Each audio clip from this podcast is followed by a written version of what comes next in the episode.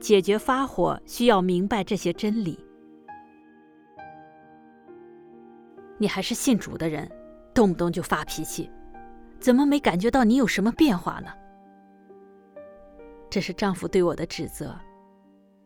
我曾经为自己活不出主的教导感到很痛苦，也常常求主带领我脱离罪的捆绑。寻觅中，我听到了主再来的说话，终于找到了解决的路途。接下来，我想跟大家谈谈自己的经历。日常生活中，我始终活在犯罪认罪的循环中。比如，有一次，因为孩子贪玩、写功课太拖沓，我就生气，把孩子骂了一顿。先生看不下去，就说了我几句，我心里不服，还和他大吵了一架。这样的场景早已成了家常便饭。每当发完火，我心里也很痛苦，受责备。尤其是我想到经文：“你们要圣洁，因为我是圣洁的。”你们要追求与众人和睦，并要追求圣洁。非圣洁，没有人能见主。主是圣洁的，但我却总是活在罪中，身不由己的发火，不能与人和睦，怎么能蒙主的喜悦呢？为了能有一些变化，我加强了灵修和读经祷告，聚会也是一场不落。每次教会中的服饰，我都积极参与。可是，还不能解决我发火的问题。为此，我感到灰心和迷茫。我常常在想，牧师说，我们信主、祷告、悔改后，身上的罪就被主赦免了，我们就是一个新造的人。可为什么我感觉不到自己有新的生命，反而不断的犯罪，灵里越来越黑暗？感觉不到主的同在呢，所以我常常哭着跟主祷告：“主啊，我总是控制不住自己的火气，摆脱不了罪的捆绑，求主带领我脱离罪。”六月份的一天，我在 Facebook 上认识了魏魏姐妹和 Kevin 弟兄，他们都是虔诚的基督徒。我们常常在一起聚会，交通圣经。他们交通的很有亮光，让我很得造就。我也将自己活在罪中无力自拔的痛苦跟他们倾诉。一次，凯文弟兄高兴地跟我说：“我们苦盼的主耶稣已经回来了。主在恩典时代做工的基础上，又做了一步话语审判的工作。我们只有跟上神的新做工。”才能得到生命活水的供应。听到主回来了，我心里又高兴又激动，我就迫不及待地问弟兄：“你说主回来了，这是真的吗？”Kevin 弟兄说：“千真万确，主末世回来了，就是为了将我们从罪中彻底拯救出来，让我们摆脱犯罪认罪的痛苦生活。”正应验了经上的预言。像这样，基督既然一次被献，担当了多人的罪，将来要向那等候他的人第二次显现，并与罪无关，乃是为拯救他们。我们都知道，神第一次道成肉身，做了救赎人类的工作，我们的罪得到主耶稣的赦免。但不可否认的是，我们现在还是不断的犯罪，明知主的要求，却常常行不出来，活在罪的捆绑中，这到底是什么原因呢？对这个问题，我一直困惑不解，很想弄清楚，于是我认真的听弟兄往下交通。接着，弟兄发了一段神的话。耶稣当时做的工作是救赎整个人类，凡信他的罪就得以赦免。你只要信他，他就救赎你；你只要信他，就不赎罪了，你就从罪里出来了，这就是得救了，因信称义了。不过，在信的人身上还有那些被你抵挡的东西，这还得慢慢脱掉。得救不代表人完全被耶稣得着了，乃是代表人不属罪了，罪得赦免了。你只要信他，就永远不属罪了。人虽然都经过了救赎，人的罪都得着了赦免，这只能说神不纪念人的过犯，不按着人的过犯来对待人。但人活在肉体之中，没有脱离罪。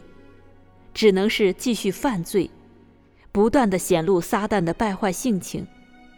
这就是人所过的不断的犯罪，也不断的得着赦免的生活。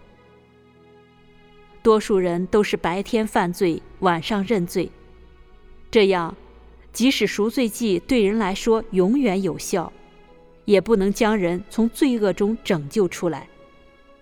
这只是完成了拯救工作的一半。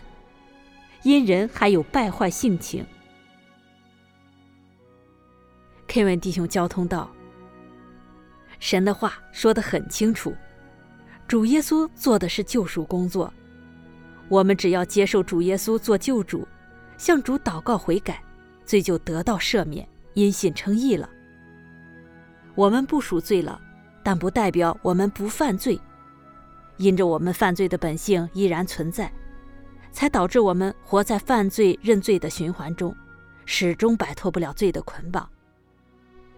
在撒旦本性的支配下，我们常常流露败坏性情，如狂妄自大、自私卑鄙、说谎欺骗、邪恶贪婪等。当别人做事不合我们意的时候，就常常占地位教训人，给别人带来伤害，连一家人都不能和睦相处。为了利益勾心斗角、你争我夺，朋友反目成仇，常常为了维护自己的脸面说谎搞欺骗。我们信神，外表虽能撇起花费，但对神没有真实的爱，在临到疾病患难的时候，还能埋怨神，甚至背叛神。经上说：“你们要追求与众人和睦，并要追求圣洁。”非圣洁，没有人能见主。我们还常常活在罪中，犯罪抵挡主，是不配见主的面的。所以啊，我们还需要主进一步的拯救，洁净我们犯罪的本性。听了 Kevin 的交通，我感觉很有亮光。想想自己明知道主的要求，却始终实行不出来。和丈夫、儿子相处都不能包容忍耐，常常发火教训他们。原来这都是因着犯罪的本性还在。难怪无论我怎么祷告、读经、攻克己身、背十字架，都不能摆脱罪的捆绑辖制。我们确实需要主进一步的拯救。这时，线上另外一个姐妹问：“凯文弟兄。”我们也想要摆脱罪的捆绑，我尝试过很多的办法，可始终没有路途，请弟兄给我们交通一下，主再来是怎么拯救我们摆脱罪的捆绑呢？听了姐妹的话，我也很期待得到答案。Kevin 说：“嗯，姊妹，你问的这个问题对我们蒙拯救进天国很重要。”关于神如何将我们从罪中拯救回来，我们先看几节经文。我还有好些事要告诉你们，但你们现在担当不了，只等真理的圣灵来了，他要引导你们进入一切的真理，因为他不是凭自己说的，乃是把他所听见的都说出来，并要把将来的事告诉你们。因为时候到了，审判要从神的家起手。若有人听见我的话不遵守，我不审判他。我来本不是要审判世界，乃是要拯救世界。弃绝我不领受我话的人，有审判他的，就是我所讲的道，在末日要审判他。这些预言说得很清楚，神在末世回来。会发表真理，做审判从神家起手的工作。神这样做工，就是为了让我们摆脱罪的捆绑，彻底洁净我们的撒旦败坏性情。我们再来看两段神的话：末世基督是用诸多方面的真理来教训人，来揭露人的本质，解剖人的言语行为。这些言语中都包含着诸多方面的真理，例如人的本分。人对神如何顺服，对神如何忠心，人当如何活出正常人性，神的智慧、神的性情等等。这些言语都是针对人的本质，针对人的败坏性情。尤其那些揭露人如何弃绝神的言语，更是针对人本是撒旦的化身，针对人本是神的敌视力而言的。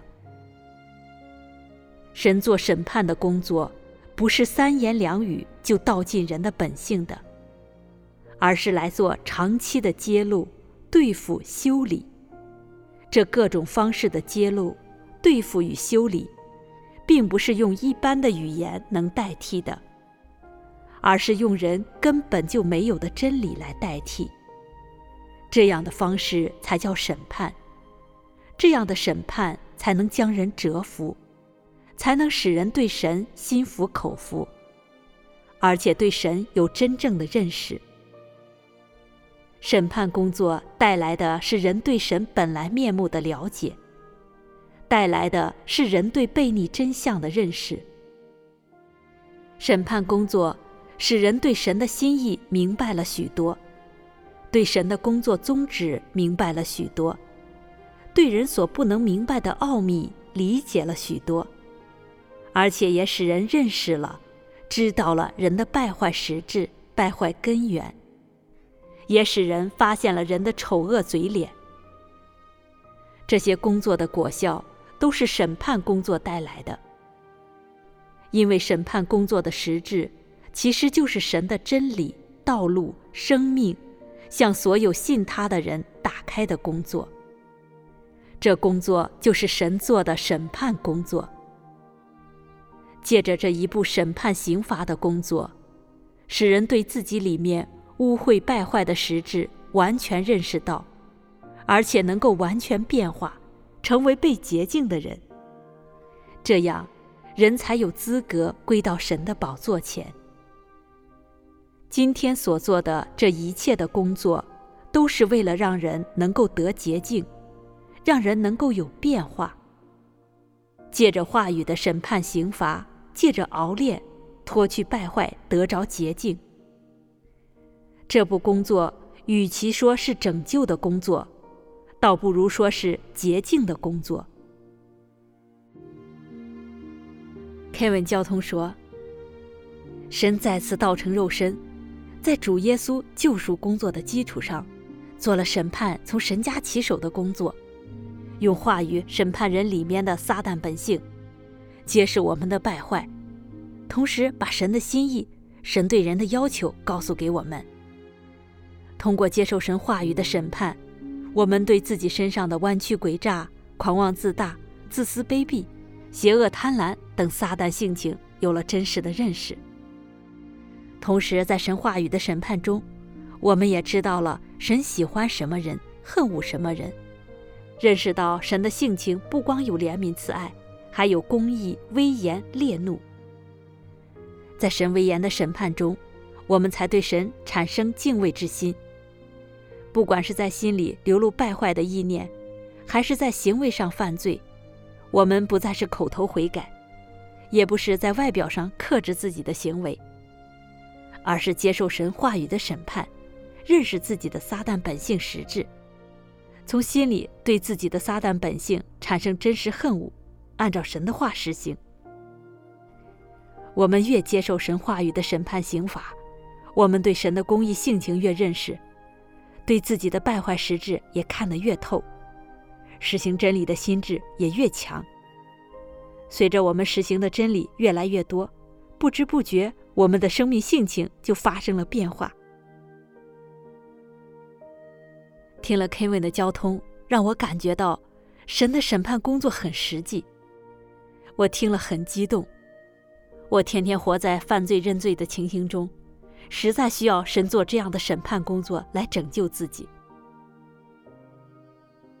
后来我在网络上下载了全能神教会的 App，每天都读全能神的话，也经常和弟兄姊妹一起聚会。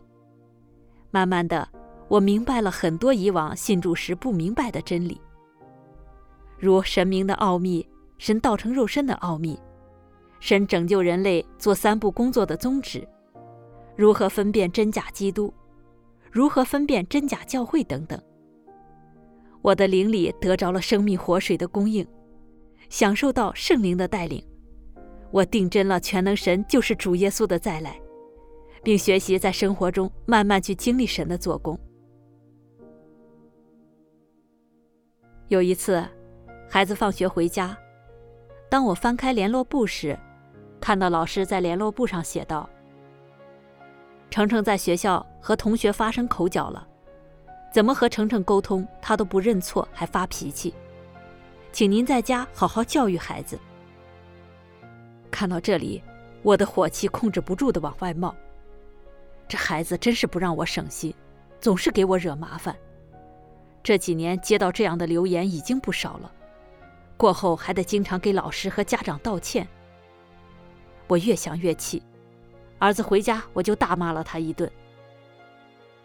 看着儿子被训后委屈害怕的表情，我心里也挺难受，受责备。我便来到神面前寻求。我看到神的话说。人一旦有了地位，情绪常常难以自控，所以很喜欢借题发挥、宣泄不满、发泄情绪，常常没事就发火，以显露自己的能耐，让人知道他身份与地位的与众不同。当然，没有地位的败坏人类的情绪也常常失控，他们的发火常常是因着个人的利益受损。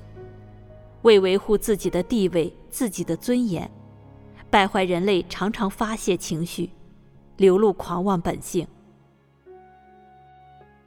看到神话语的揭示，我才知道自己对儿子发火的原因，是因为自己的面子受到了伤害。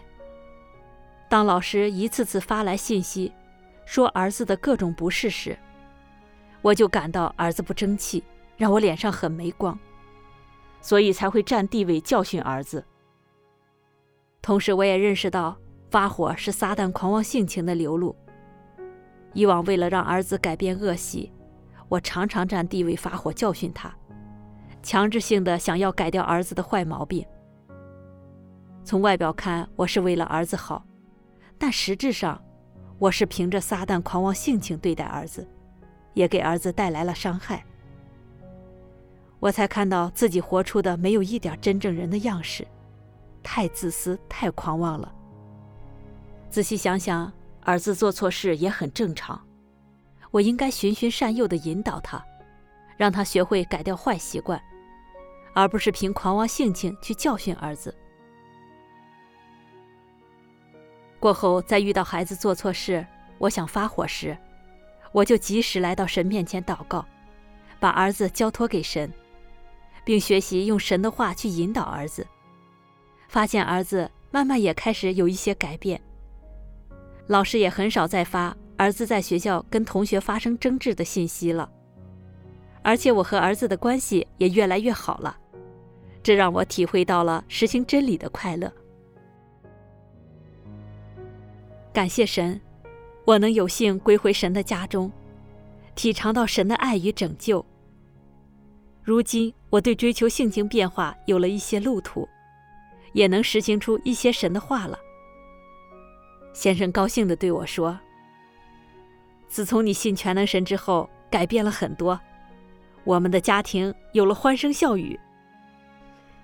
我知道这都是神的话改变了我，使我活出了一点真正人的样式。